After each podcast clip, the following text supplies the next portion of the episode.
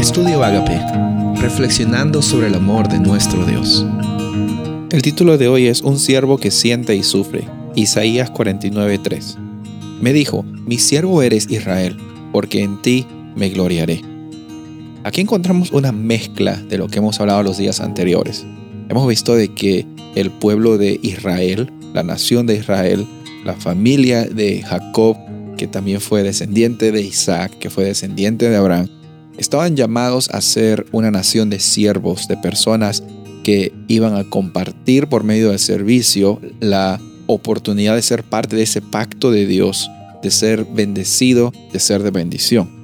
Pero también vemos después de que sale un siervo específico, una persona que está llamada también a liberar, que está llamada a enseñar, que está llamada a hacer justicia.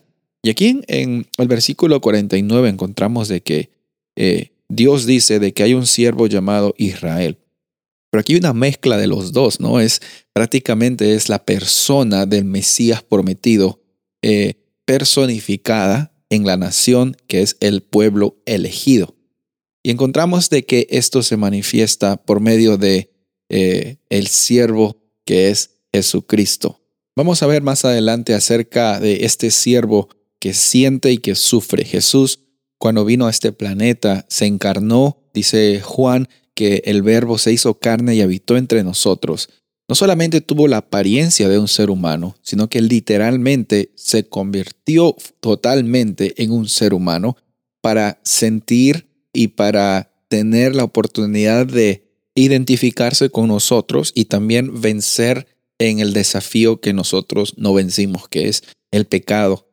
Vamos a ver un poco más acerca de este siervo que siente y sufre, pero está presente en la vida de cada uno de nosotros. Jesús es la oportunidad, la única oportunidad que tenemos para tener un propósito, salvación y libertad. Si en esta ocasión estás escuchando y has tenido problemas, has tenido dificultades en la semana, yo quiero que consideres en que Jesús cuando vino a este planeta sabía lo que tú estás pasando y Él sintió también todos los problemas de esta humanidad y Él lo decidió, decidió voluntariamente cargarlos para que tú tengas la oportunidad de vivir con libertad. No una vida con ausencia de problemas, sino una vida con la presencia de Dios en nuestras vidas. Quiero pedirte en esta ocasión que reconozcas que Dios está presente, ese Mesías del Antiguo Testamento que estaba prefigurado, vino a este planeta por ti, vino a este planeta por mí, vino a este planeta a sentir y a sufrir para que nosotros no sintamos y suframos por las consecuencias del pecado.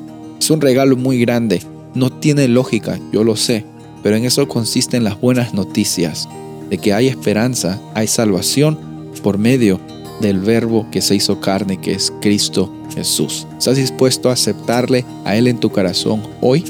Soy el pastor Rubén Casabona y deseo que tengas un día bendecido.